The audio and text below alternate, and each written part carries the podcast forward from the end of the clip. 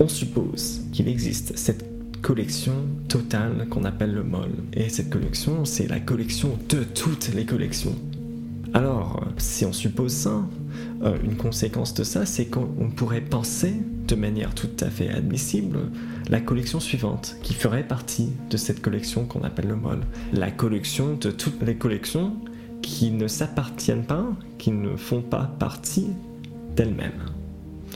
Donc voilà, et moi je vais appeler ça la collection paradoxale. Voilà la collection paradoxale. pourquoi est-ce que c'est paradoxal? Parce que il y a deux options, et toutes les deux options mènent à des paradoxes. Soit cette collection paradoxale fait partie d'elle-même. Si elle fait partie d'elle-même, ça veut dire, rappelons-nous la définition de, cette collection, ça veut dire qu'elle fait partie de la collection de toutes les collections qui ne font pas partie d'elle-même. Donc par définition, elle ne fait pas partie d'elle-même, si elle fait partie d'elle-même. Voilà une contradiction, ok, bah si on, bah ok, bah voilà, c'est juste une voie. Il y a une autre option. L'autre option, c'est de dire, ok, bah cette collection n'appartient pas à elle-même. Mais qu'est-ce que ça nous donne alors? Si elle n'appartient pas à elle-même, alors par la définition même de cette collection, elle appartient à elle-même. Parce que, rappelons-nous, cette collection est la collection de toutes les collections qui n'appartiennent pas à elle-même. Donc des deux côtés, on est frappé de paradoxe. Et c'est pour ça que cette euh, collection est paradoxale, comme je disais. Euh, voilà, donc voilà l'argument. Et l'idée, c'est que, en fait, de cet argument, on peut euh, raisonner que la, collection, le mol en tant que collection de, toutes les collections est impossible. Or, il est possible que le mol soit quelque chose d'autre. C'est peut-être pas la collection de toutes les collections. En fait, ce que ça prouve, c'est juste, euh, comment dire, c'est juste l'erreur dans la façon de penser le mol comme une collection. Bonjour à toutes et à tous, et bienvenue dans ces réalités entre deux.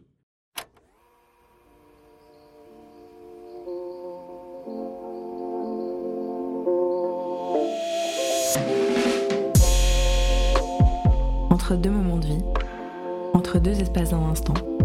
Plongez-vous entre deux mondes. Entre nous, entre les quatre yeux du présent et l'imaginaire. Entre éveil et rêve, entre ce qu'on peut en comprendre et ce qui nous aura échappé. Entre deux réalités. Épisode 7 Le navigateur de Pato Pesto.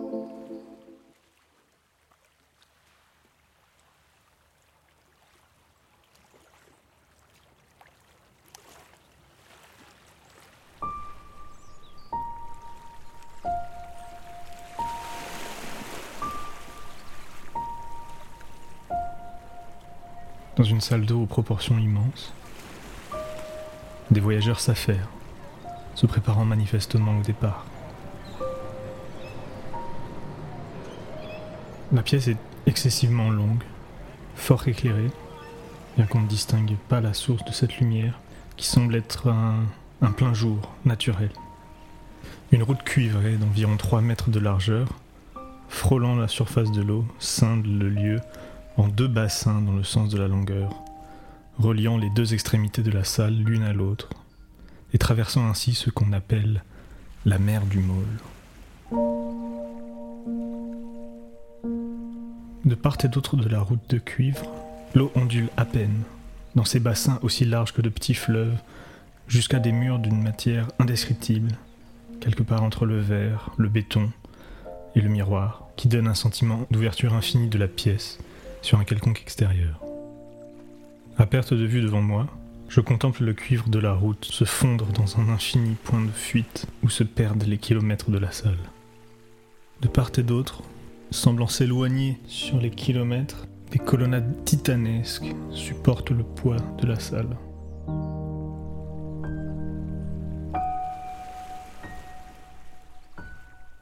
À mes côtés, Stéphane se tient immobile, contemplant l'étendue de cette route qui s'apprête à nous séparer. Après de longs mois à me faire découvrir les régions du môle dont ce cartographe était parvenu à dénicher les secrets, l'heure était venue de nous faire euh, nos adieux. Lui pour continuer de tirer le long fil de son chemin vers les profondeurs du môle, Et moi pour commencer cette interminable traversée de la mer du Môle, m'engageant sur euh, cette longue route de cuivre pour les pénibles semaines à venir. Ne trouvant alors aucun mot pour le remercier de m'avoir servi de guide dans les régions qui étaient les siennes, je sors de mon sac un épais journal froissé à couverture de cuir noir. Je feuillette quelques pages et le lui tends. Il reste un instant silencieux. Et puis un sourire mélancolique apparut au coin de ses lèvres. Et il se mit à lire. Certaines pièces étaient lumineuses, d'autres très sombres. Certains lieux n'étaient occupés que de lumière, tout comme certains autres ne l'étaient que de son. On redonnait au mur toutes les déclinaisons et nuances de la nuit et du jour. On décrivait les ombres à volonté dans certaines salles où l'obscurité entourait quelques centres d'attention en lesquels on se plaçait, comme sous le feu d'un projecteur, pour prendre la place de ce qui n'était pas montré comme ayant un plus grand intérêt que ce qui était alentour, pour ne pas l'apprendre ou pour se montrer aux autres comme l'apprenant. Un jour, j'étais entré dans une de ces petites salles sombres où seul un recoin était illuminé d'un halo de lumière. Dans celle-ci, le coin était occupé d'un petit bassin d'eau en pierre blanche, sur le bord duquel un homme d'allure très soignée, vêtu d'un costume de soirée, était penché. Je m'approcha de lui. Il ne vit pas tout de suite mon visage. L'homme était de dos, assis sur le rebord, les épaules tournées vers le centre du bassin et la tête penchée sur sa main tendue qui semblait caresser la surface. En m'approchant, je découvrais un bel homme aux cheveux châtains, les sourcils levés en accent circonflexe d'un air de profonde nostalgie, et les yeux à demi clos, abaissés vers ceux qui touchaient sa main à la manière d'une vierge endolorie penchant un regard rempli de peine sur la fatalité de son enfant. Je découvris alors que, d'un geste empreint d'une extrême délicatesse et d'un air profondément cérémonieux, l'homme était en train de pousser du doigt une assiette de tortellini assaisonnée de pesto, ornée de quelques filaments de basilic, le tout dressé avec minutie et flottant comme un bateau vers le centre du bassin.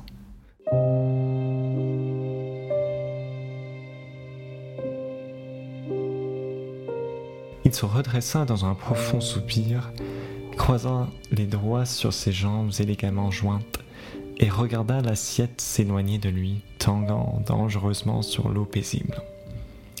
Il avait l'air de ne plus savoir que faire, comme quelqu'un de résigné prenant le temps de laisser se passer les choses, comme s'il sentait qu'il avait perdu le temps d'un important quelque chose de sa vie en s'efforçant d'être un être important du mal. Car, manifestement, il en était un comme s'il ne savait plus quoi deviner des vérités cachées du môle infini, et que cet infini n'avait de cesse de plus en plus lui peser. Après une brève hésitation, je l'interrogeai sur sa tristesse, mais l'homme ne répondit pas. Il déposa son regard sur moi, et comme réponse se contenta de fermer les yeux pour soupirer à nouveau, avant de les rouvrir pour me contempler d'un air convenu. Alors il se leva, fit signe à moi, jeune voyageur, de le suivre et m'emmena visiter quelques salles dignes des plus beaux palais du Môle, dont il me raconta qu'il avait tracé les plans quelques longs temps auparavant. Malgré les détours entre lesquels on sembla de dizaines de fois se perdre, l'homme n'hésitait pas un instant à aucun embranchement, et plus on avançait, et moins on croisait de monde nous parcourûmes des galeries illuminées de miroirs et de statues, de fontaines antiques ornées de mousses et de plantes exotiques, de l'ordre de celles dont les voyageurs du Môle ne faisaient que parler, rêvant de tomber un jour sur une seule d'entre elles. Je finis par lui demander par quelle grâce lui, plutôt que tout un autre, était parvenu à obtenir les clés de ces lieux. Il n'y a pas besoin de clés dans ce monde, me répondit l'homme. Il suffit de bien savoir tourner à droite ou à gauche d'une rue à l'autre et toutes les portes peuvent s'ouvrir.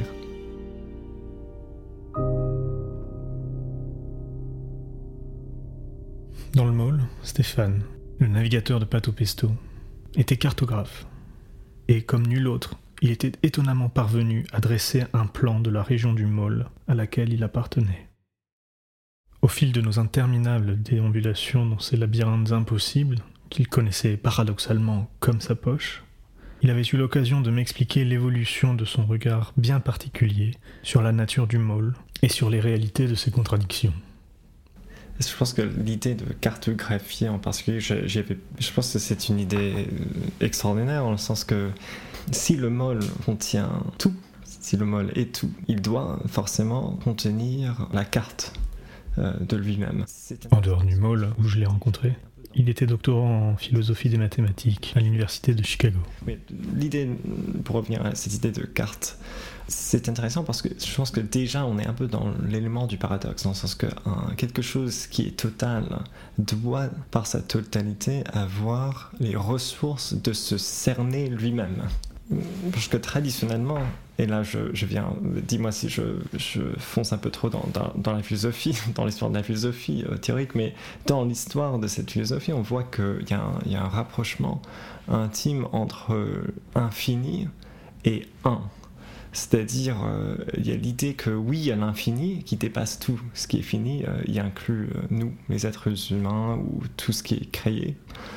Mais cet infini, cet infini se résume dans euh, comme un quelque chose, c'est-à-dire euh, euh, qu'on a auquel on a donné plusieurs noms au fil de l'histoire, c'est-à-dire Dieu, le tout.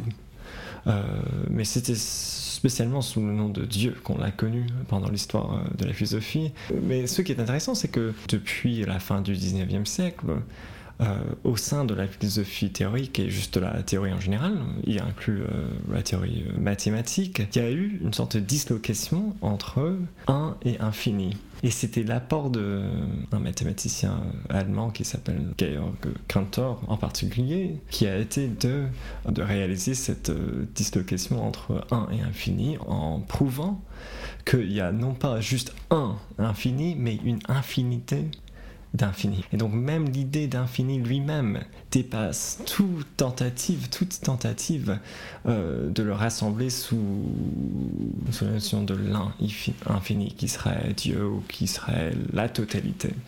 Donc euh, c'est juste pour dire que oui, euh, l'infini ça dépasse la totalité, mais pendant l'histoire de, la pensée, du moins en Europe, on a, on a un peu essayé de, rectifier ce, dépassement en disant que oui, il y a l'infini, mais l'infini c'est juste, c'est un, c'est une chose, c'est-à-dire c'est l'infini, avec, euh, c'est le infini.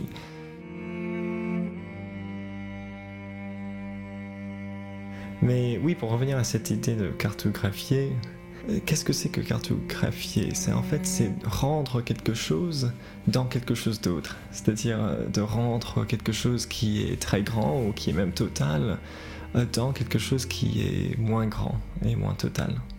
Par exemple, on a une ville, une énorme ville qui fait des kilomètres et des kilomètres de grandeur, mais on essaie de, la résumer, cette ville, en une feuille de papier qui peut résider même dans cette ville.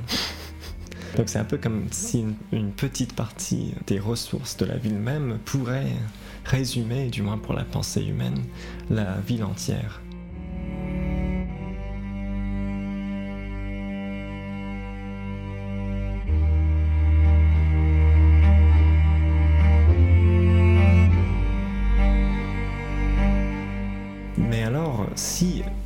Qu'on essaie de résumer euh, dans la carte est de nature totale, alors ça devient un peu intéressant parce que, comme je disais tout à l'heure, euh, ça veut dire que dans cette euh, totalité va figurer une carte qui est à la hauteur de la totalité même. Et donc c'est une sorte de redoublement de la totalité, c'est-à-dire la totalité se redoublerait en forme de carte. Bah, dans, un premier temps, ce serait la totalité, dans un deuxième temps, ce serait la carte qui résume euh, cette totalité. Et bah, bah, pour, dire en avance, cette euh, mélancolie dont, tu parlais, cette mélancolie, cette mélancolie que tu attribues à moi, le cartographe, Je pense que cette mélancolie n'est pas accidentelle, ça relève d'une réflexion qui mène à la pensée de l'impossibilité même de cette totalité que j'essaie de cartographier.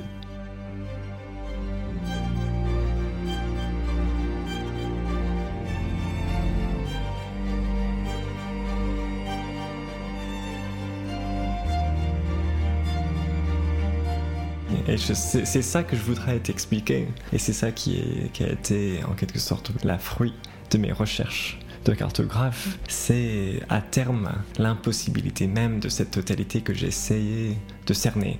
L'impossibilité. Par ma carte. De, de la totalité. De, de la totalité, et pas de la cartographie. Bah, c'est ça qui est intéressant. Et c'est pour ça que hum, je parlais de représentation tout à l'heure. C'est que en me posant la possibilité de cartographier de manière suffisante la totalité, c'est en, ce faisant que je me suis aperçu de l'impossibilité de cette totalité. Et je vais, je vais, je vais essayer de, de t'expliquer ça, parce que c'est un argument un peu subtil, mais qui est puissant. Et donc, tu es en train de me dire que en essayant de cartographier le môle, tu t'es rendu compte de l'impossibilité de l'existence même du môle, alors que tu pensais à ça depuis le môle. Oui, c'est ça. C'est ça. C'est ça, c'est ça qui et c'est là où ça semble complètement paradoxal. Oui, mais c'est ça, c'est ça qui nous mène à l'idée du parc parce que cette euh, ce paradoxe que tu viens d'énoncer, c'est le paradoxe du, du parc. T'es déjà allé dans le parc? Dans cette pensée même, oui.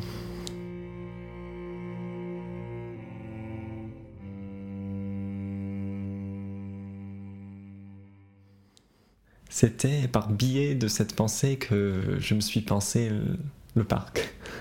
je pense que pour préciser tout cela, il faut, il faut entrer dans les détails de cette, euh, dans les détails de cette démonstration, de cette épreuve de pensée. Euh, la faire revivre, il faut la faire renaître. Je pense que le mol, c'est un peu euh, un image à travers, euh, oui, par biais duquel on peut, on peut faire renaître cette, cette pensée. C'est pour ça que je pense que c'est un image qui est tellement puissant. Euh, c'est parce que ça, ça nous mène à nouveau à cette pensée de l'impossibilité de, de, la totalité. Bref, ok. mais j'essaie de, voir comment se va la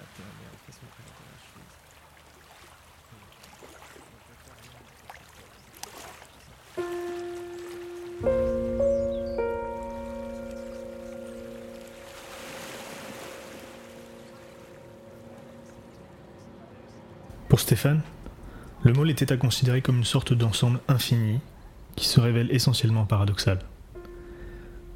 De ces déambulations, il avait fini par constituer un modèle ensembliste du môle. Selon ce modèle, le môle serait la totalité comprenant toutes les autres totalités. D'après ces mesures, Stéphane avait compris que le môle était divisé en régions, soit des regroupements de salles, pointages géographiques ou simplement relatifs à leur fonction. Ces régions étaient elles-mêmes divisées en salles, des salles qui étaient à leur tour divisées selon ce qu'on pouvait y trouver, que ce soit leur population ou leur mobilier. Ainsi, selon ce modèle, le môle était une collection de toutes les régions possibles, ou bien de toutes les collections possibles, puisque le môle étant tout, il devait contenir toutes les régions imaginables. Mais alors c'est là qu'apparaissait le paradoxe, car en tant que totalité, le môle devait également comprendre en lui une hypothétique région constituée de toutes les salles n'appartenant à aucune région. Ce qui est paradoxal, parce que soit ces salles font partie du groupe des salles ne constituant aucune région, auquel cas elles forment donc malgré tout une région, soit elles ne font partie d'aucune région, et dans ce cas, elles font malgré tout partie de la région des salles n'appartenant à aucune région. Le navigateur de Pato Pesto distinguait donc deux solutions face à ce paradoxe. L'une rationaliste et l'autre irrationaliste. Du point de vue rationaliste, l'apparition des paradoxes devait entraîner la conclusion selon laquelle le môle n'existait pas, ce qui était profondément insatisfaisant puisque on était effectivement dans le môle qui était, selon la définition qu'en donnaient les penseurs du môle, absolument tout. L'autre solution, celle de l'irrationalisme, consistait à dire que les paradoxes n'étaient pas gênants. Le problème pourtant, c'est qu'à s'accommoder d'un paradoxe, on donne la possibilité de rendre vrai toutes les absurdités qui l'entourent si bien que cette solution n'était pas non plus satisfaisante. Stéphane proposait une troisième solution.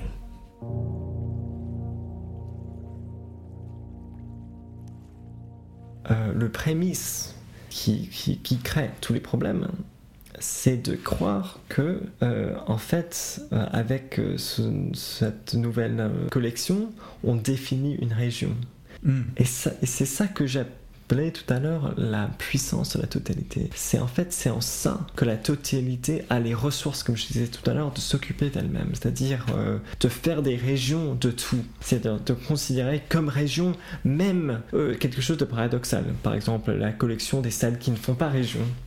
Le mol, c'est le tout, parce que même cette région-là, paradoxale, fait partie du mol. C'est Ouais. ça sa totalité. C'est cette, c'est cette puissance euh, qui mène, qui est si extrême, qu'elle mène jusqu'à la paradoxe, euh, jusqu'au paradoxe. Mais donc, Oui. ce que ça. Alors, tu disais, il y a deux manières de l'aborder, soit rationaliste, soit irrationaliste. Mais euh, si, Bah. on, si on considère cette totalité-là en tant qu'elle comprend les, les régions potentiellement paradoxales, Oui. enfin, même pas potentiellement, mais en tant qu'elle comprend les, régions Ouais. paradoxales, Ouais. on est obligé de, de sortir du rationalisme, non? Bah, en fait, non. Et- et c'est- en fait, on est obligé de se mettre dans le parc. Ah, c'est ça que alors. je viens de... C'est c'est pour ça que je parlais du, du parc tout à l'heure. Je pense Ouais. que pour moi, le parc, en fait, c'est la solution à ce problème de rationalisme, euh, rationalisme et irrationalisme. Euh, et comment je vais dire ça exactement? C'est que on va noter. Bah, d'abord, il faut noter quelque chose d'un peu bizarre qui se passe dans cet argument qu'on vient de présenter. Le, le- la position rationaliste dit, Par- comme, comme le Ouais. comprend ces régions paradoxales, alors on doit considérer que le môle n'existe pas parce qu'il comprend ce truc paradoxal. Et donc On- la, on- la ouais. position opposée, ce serait de dire, puisque le môle comprend ces régions paradoxales, ces régions paradoxales... euh, En fait, le- la position irrationnaliste, ça, ça consiste à dire juste on s'en fiche. Ouais. On dit c'est possible d'avoir des, des contradictions, on s'en fiche. Ouais. Et on en. euh, Pas de on accepte les conséquences. Ouais, il n'y a pas de réelles conséquences. Mais Il y a des problèmes avec les deux options, euh, je pense. Je pense que les problèmes sont, sont peut-être plus sévères dans le deuxième cas. C'est-à-dire, euh, si on accepte tous les paradoxes, bah, en fait, on est un peu, on est un peu forcé d'accepter tout. On n'a pas, euh, on peut plus distinguer le vrai du faux. Tout devient, tout devient de manière triviale, vrai. Alors c'est intéressant parce que tu dis que le parc offre une troisième Oui. possibilité. Parce que justement, moi j'ai envie de dire, bah c'est pas parce qu'on on n'accepte pas la- le côté rationaliste qu'on peut pas avoir des nuances qui nous permettent de, je sais pas, d'avoir une forme de créativité autour de, Bien sûr, ouais. autour de, de l'univers paradoxal. Ok, bah, je, je- je viens à mon propos et, et c'est en fait que il y, a une- il y a une troisième voie. Et la troisième voie, ce serait juste de se tenir dans le paradoxe. Euh, C'est-à-dire, euh, on va pas conclure du paradoxe, on va. C'est un peu comme si dans l'argument, on restait juste à l'étape du paradoxe. C'est pas, on, sait pas, ne fait pas un pas de plus. C'est-à-dire, dans les deux cas dont on parlait tout à l'heure, c'est-à-dire euh, l'irrationalisme et le rationalisme, c'est comme si on faisait un pas de plus. C'est-à-dire, on arrivait au paradoxe et on se disait, ok, qu'est-ce qu'on fait alors? Soit je fais ceci, soit je fais cela. Mais la troisième option que je vais esquisser, c'est de ne pas faire un pas de plus et juste de, se maintenir dans le paradoxe même. Et c'est ça, je pense, qui est très génial dans l'idée du mol et dans l'idée du parc. Parce que le parc, en fait, ça incarne le fait qu'on qu'on reste dans le paradoxe. Et comment ça exactement? Ben, l'argument qu'on vient de présenter, ça nous a montré que la totalité mène au paradoxe. Et je pense que c'est ça qu'on voit exactement dans le, dans- dans le concept du parc. Et c'est pour ça que je disais que tout à l'heure, j'ai vécu dans le parc sans y être euh, entré dans, dans ma pensée. Comment tu définirais le concept du parc? Bah, le concept du parc, c'est en fait le parc, c'est le paradoxe qui découle de la présomption de la totalité du mol. C'est un peu, euh, dire, l'incarnation de cette collection paradoxale dont on a parlé tout à l'heure, dont l'existence découle de, l'existence, euh, de, de- la totalité du mol.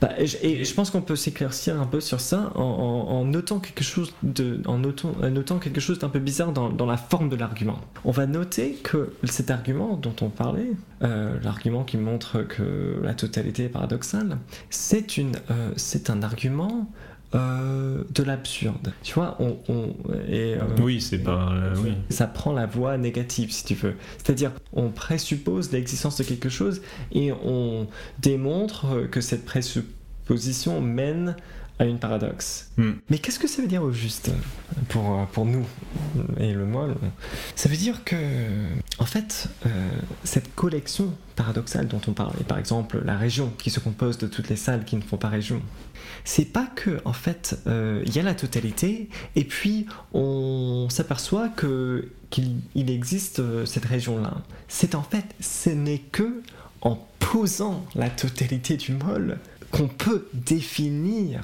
la région paradoxale. Tu vois la différence? C'est pas juste que il y a le molle là, et puis hop, euh, je m'aperçois qu'il y a cette région paradoxale qui s'appartient. Non, c'est en posant la totalité du molle, c'est-à-dire en, faisant une prise de position par rapport au molle, qu'on peut même, c'est à partir de ça, et à partir que de ça, qu'on peut ensuite voir cette nouvelle euh, entité paradoxale. Et, et ça veut dire que, dire le destin, si je peux dire ça, le destin de cette entité paradoxale et la, de- la totalité du molle sont intimement reliés. C'est-à-dire euh, quand l'un disparaît, l'autre disparaît aussi. Et quand l'un est posé, l'autre est posé euh, de même. L'entité paradoxale, la région paradoxale, cette salle euh, délirante dont on parlait tout à l'heure, découle de la présupposition que le molle est une totalité. Mais si on ne présuppose plus que, que la molle est une to- totalité, bah alors euh, on n'a on n'a plus les moyens de définir cette euh, entité paradoxale. Et elle devient plus paradoxale puisque comme le mot n'est plus. Bah, tout totalité- disparaît, comme une sorte de rêve. Hmm. Et je veux dire que la to- et c'est ça un peu la troisième fois, c'est de, de se rendre compte que la totalité euh, du molle, c'est une sorte de rêve. Et c'est un rêve qui comporte un élément paradoxal. Et cet élément paradoxal, je veux l'appeler le parc.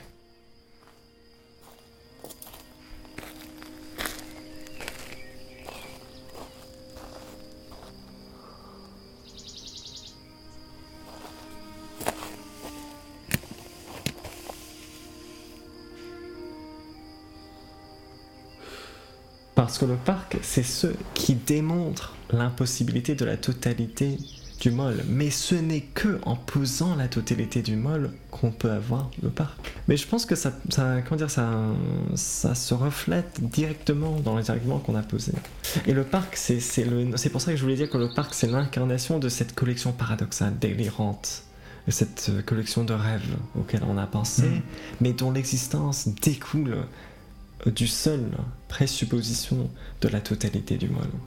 Mais dans la définition du mall et du parc, Oui. euh, l'un et l'autre, euh, que ce soit pris l'un par rapport à l'autre ou séparément, il y a dans les deux cas une notion euh, d'intérieur et d'extérieur euh, de l'un par rapport à l'autre Oui. qui est cruciale. Donc Oui. si le parc Je, je existe, viens à ça, oui.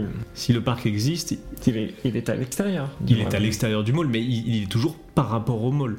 Oui. C'est pas juste un parc euh, comme ça. Oui, oui, non, mais c'est pour ça. Mais je pense que ça aussi. euh, Donc c'est juste, Ouais. si tu dis que l'existence du Ouais. parc renverse euh, mhm. la possibilité de la totalité du mall en tant que paradoxe propre au mall, Oui. ça voudrait dire que l'existence du parc rend inexistant la possibilité du mall, mais donc ça fait que le parc se retrouve Oui. euh, tout seul. aussi.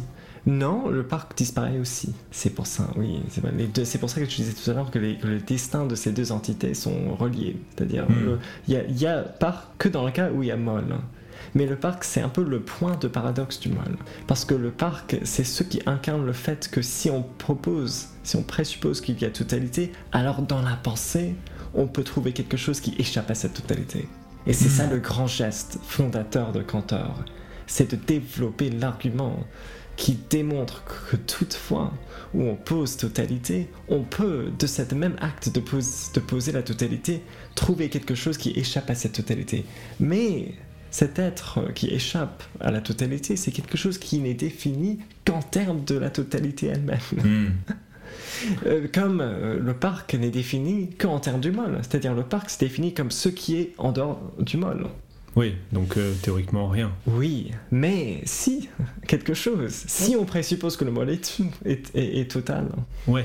Donc tu vois un peu ces enchaînements, ces, ces connexions Mm. intimes entre ce qui est et ce qui est paradoxal, Ouais. entre la totalité et le paradoxe, entre euh, le tout et ce qui dépasse du tout. C'est ça le parc et le mall. Et c'est pour ça que je dis que je ne suis jamais de manière littérale entré dans le parc. Moi qui cartographie cette totalité présomptive, je n'ai jamais entré de manière littérale parce que ce serait impossible, mais dans ma pensée, ma pensée kantorienne si tu veux, si tu veux j'ai entré dans le parc. Et Alors- c'est ce parc que- qui est habité essentiellement pour tout chacun qui pense euh, l'impossibilité de, de la totalité, euh, comme l'a pensé par exemple Cantor. Et donc, à ce moment-là, euh, comme euh, de, de la totalité du môle découle l'impossibilité de la totalité du môle, donc l'impossibilité de l'existence même du môle, qu'est-ce qu'on fait du môle? Qu'est-ce que Cantor fait de, de ces infinis dont, dont il définit euh, Ah oui. l'existence même comme impossible par euh, définition? En fait, euh, il ne fait rien, il fait ce que je, j'ai appelé rester dans le paradoxe. Il appelle ça l'infini inconsistant. Donc on reste dans le parc. En fait, tout ce qu'on peut faire à partir du môle et de la pensée du môle, c'est rester dans le parc. Nous, on reste dans le mall et dans le parc, en sachant que ces deux choses sont contradictoires, mais s'autocréent tous les deux.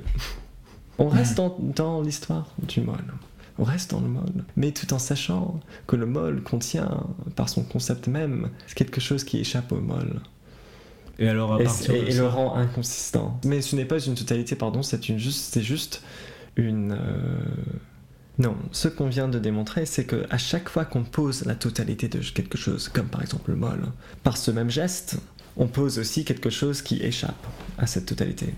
Ça veut dire qu'il y a une sorte de puissance, d'excroissance, qui excède toute totalité présomptive. Et je pense que c'est cette puissance qui est le mol. Cette puissance de toujours dépasser les limites présomptives, de toujours dépasser la totalité présomptive. Et c'est pour ça que le parc, c'est un peu l'incarnation de cette puissance, qui dépasse toujours la totalité présomptive. Mais ta question, je pense, c'est la suivante. C'est est-ce qu'il y a une totalité de tous ces dépassements de totalité? Et la réponse de Cantor, c'est non.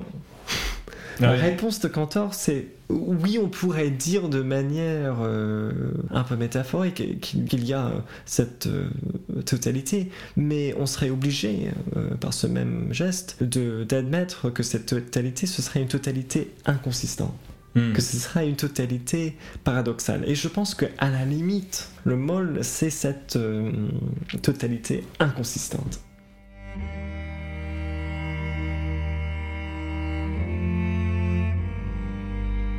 Ce n'est pas une totalité consistante, parce qu'on a démontré qu'une telle chose est impossible. Mais c'est une sorte de, de- de- d'autodépassement continuel, sans cesse, infini, qui dans le tout, et je dis ça entre guillemets, entre d'énormes guillemets, qui dans la totalité, au total, entre guillemets, forme une sorte de totalité inconsistante. Et c'est ça que j'appelais euh, se maintenir dans le paradoxe, dont le parc est le signe et l'incarnation.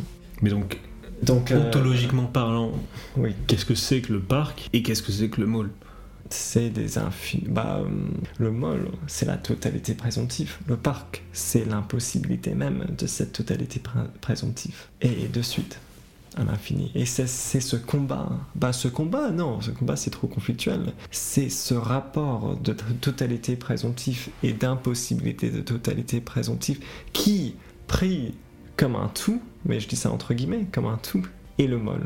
Un tout paradoxal. C'est ça mes, résultats de recherche carto- cartographique, si tu veux.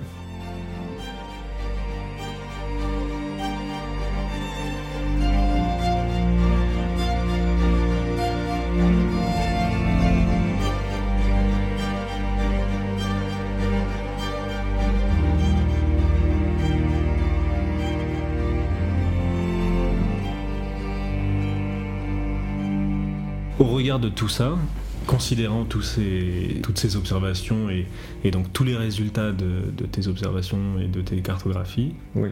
quand on se promène dans le môle, qu'est-ce qu'on voit et qu'est-ce qu'on fait?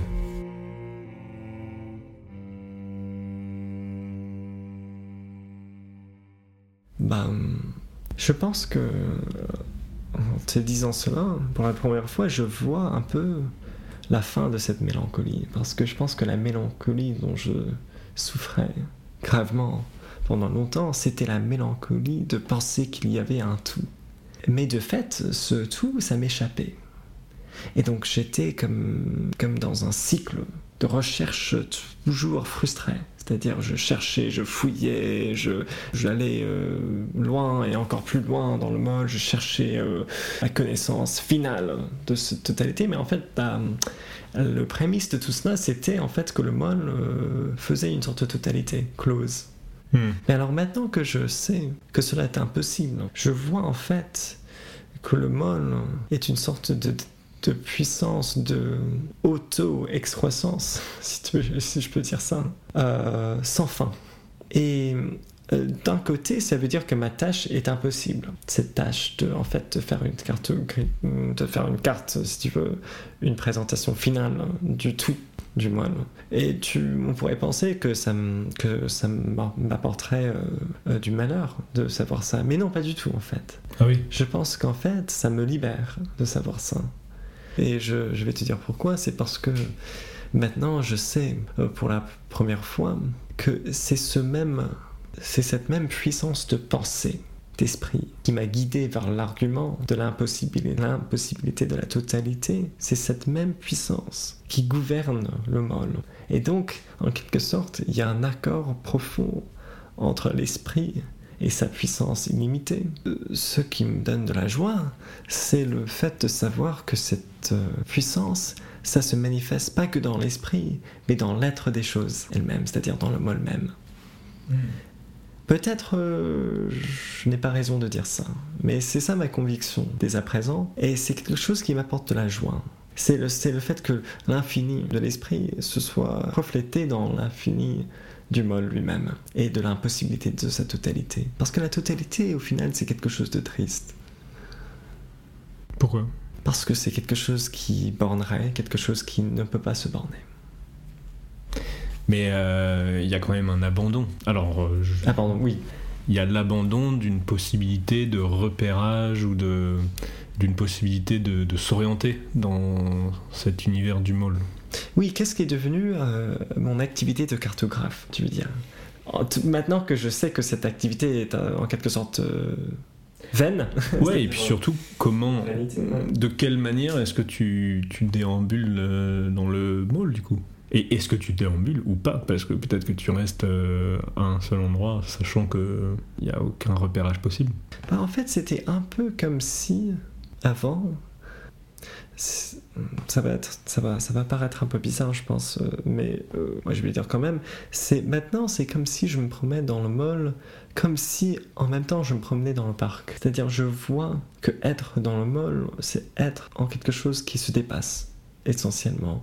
C'est-à-dire, à, l'époque où je pensais à la totalité, une sorte de, pensée euh, effrayante m'arrivait de temps en temps. Parce que je pensais, ok, si le mol se trouve être une totalité, qu'est-ce qui est dehors Et c'était ça un peu le parc euh, imaginaire, le dehors. Et puis je me disais, ok, ce dehors est impossible.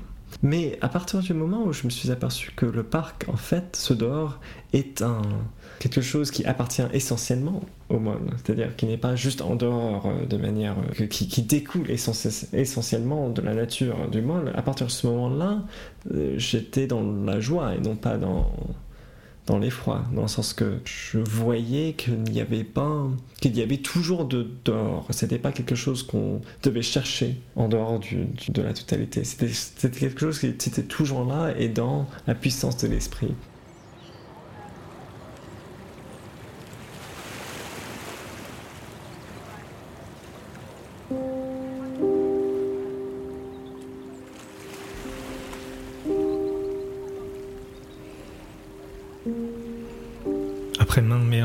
Détours, nos chemins nous avaient conduits jusqu'à cette mer du môle, où ils devaient nous séparer.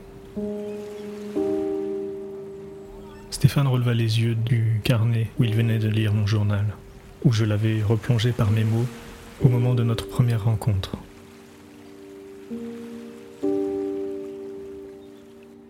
Alors comme pour essayer de ne pas, de ne pas trouver la distance que l'espace allait mettre entre nous, et essayer de trouver un peu de réconfort dans la connaissance de l'avenir qui allait être le sien, je lui ai demandé ce qui avait changé pour lui depuis ce moment Et si le temps de nos moments passés ensemble avait pu faire de sa mélancolie, de sa nostalgie, de son, difficile rapport au môle, un élément de nouveauté, dans un avenir où je pourrais, sinon par le voyage, par la pensée, l'accompagner.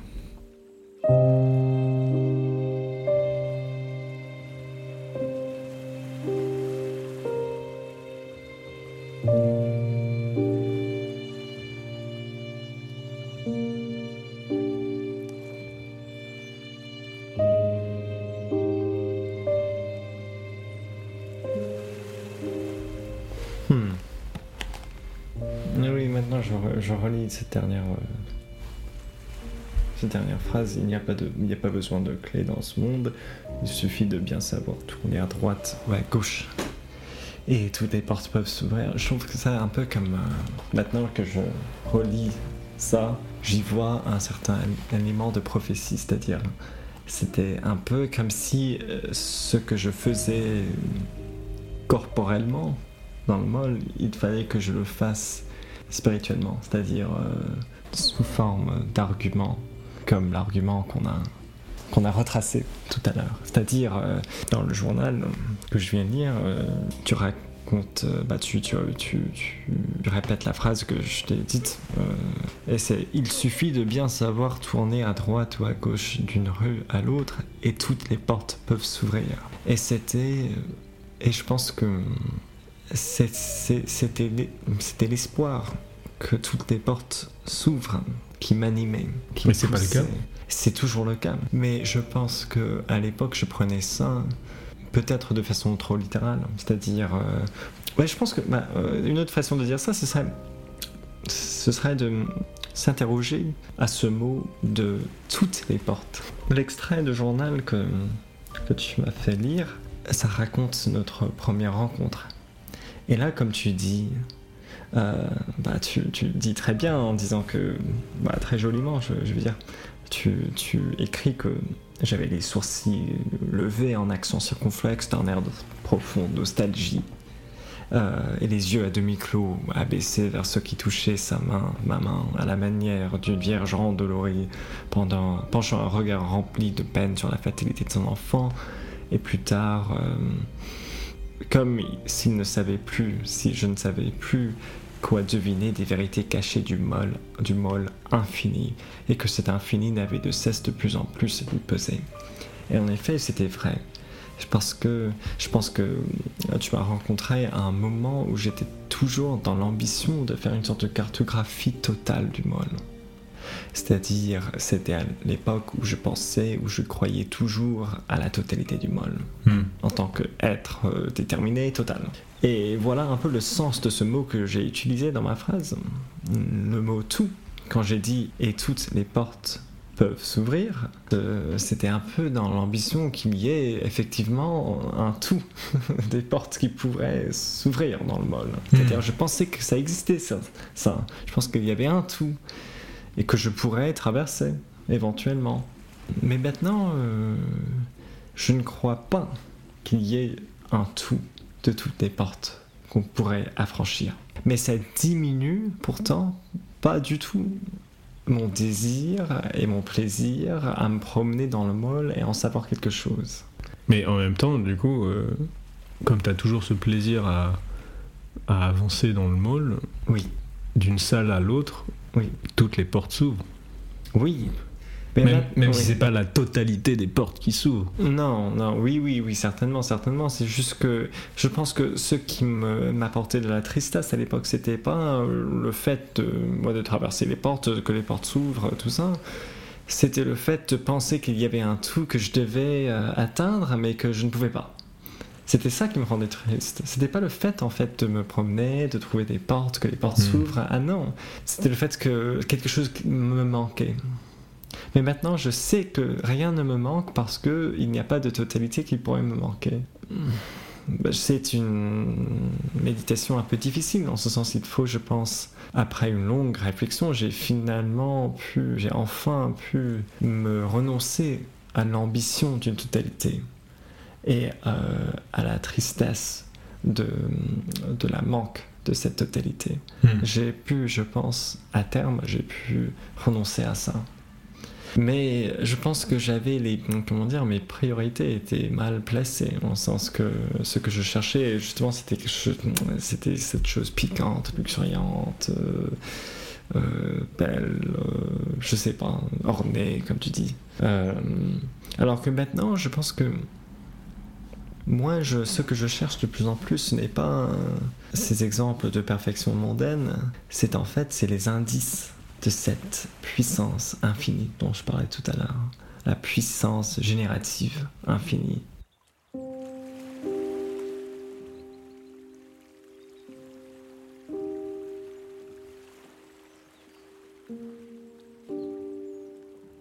Non, je, vais reviser ça, je vais dire ce que je cherche de plus en plus, ce n'est pas le beau, c'est le sublime. Parce que je pense que cette euh, pensée que j'ai, qu'on a traversée tout à l'heure, c'est-à-dire la pensée de l'impossibilité de la totalité, c'est une pensée sublime.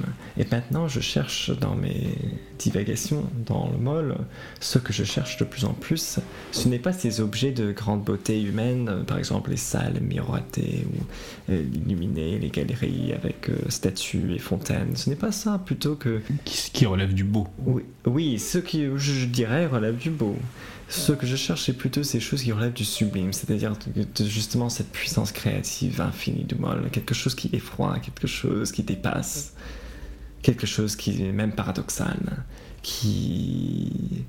qui. ouais, qui. Euh, je veux juste dire que la beauté, c'est un, plaisir esthétique de ce qui convient à nos facultés humaines, euh, euh, tandis que le plaisir esthétique du sublime, c'est, un peu plus paradoxal en ce sens que c'est un plaisir de quelque chose qui ne convient pas à notre faculté humaine, quelque chose qui dépasse. Mais ce qui est étrange dans l'être humain, c'est qu'on peut prendre plaisir dans quelque chose qui en fait littéralement dépasse et parfois euh, nuit à nos facultés humaines. Parce que, et c'est un peu ça l'argument de Kant, ces choses qui, du point de vue sensible, dépassent nos facultés et en fait nous déconvient au niveau sensible, nous renvoient à un plan supérieur qui serait le plan de la raison. Et c'est en fait c'est ce passage de la sensibilité à la raison qui fait plaisir, mais un plaisir tout autre que le plaisir du beau. Et je pense que je ne sais pas, il y a une valeur euh, esthétique à l'argument qu'on a tracé tout à l'heure, l'argument de Cantor et de celui dans la lignée de Cantor. Et je pense que cette valeur esthétique, ce serait une valeur sublime. Parce que, en fait, ça montre quelque chose qui dépasse infiniment, en quelque sorte, euh, nos capacités de compréhension et de, et de, totalisation.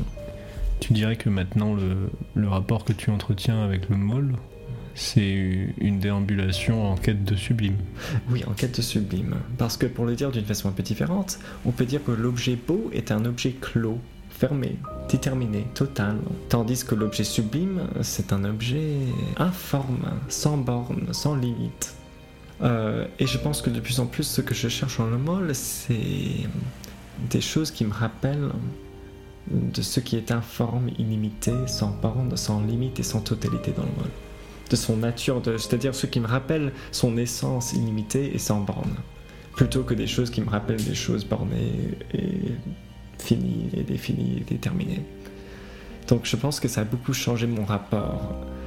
Euh, je ne veux pas dire qu'on peut pas prendre énorme plaisir et même bonheur euh, du premier ordre euh, dans, dans les choses du beau. Non, bien sûr, mais j'en prenais à l'époque.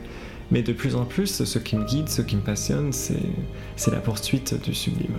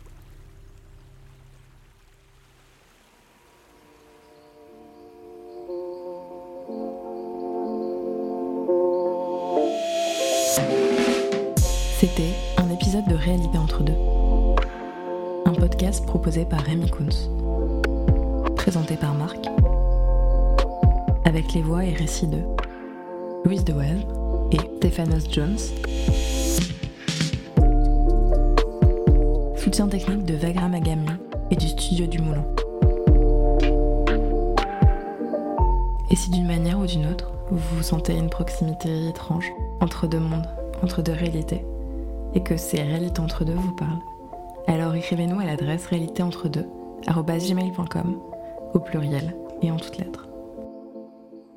Et puis on verra bien. Peut-être que toutes ces réalités nous mèneront quelque part. Je l'espère. À bientôt, Marc. À bientôt. Et merci d'avoir été là.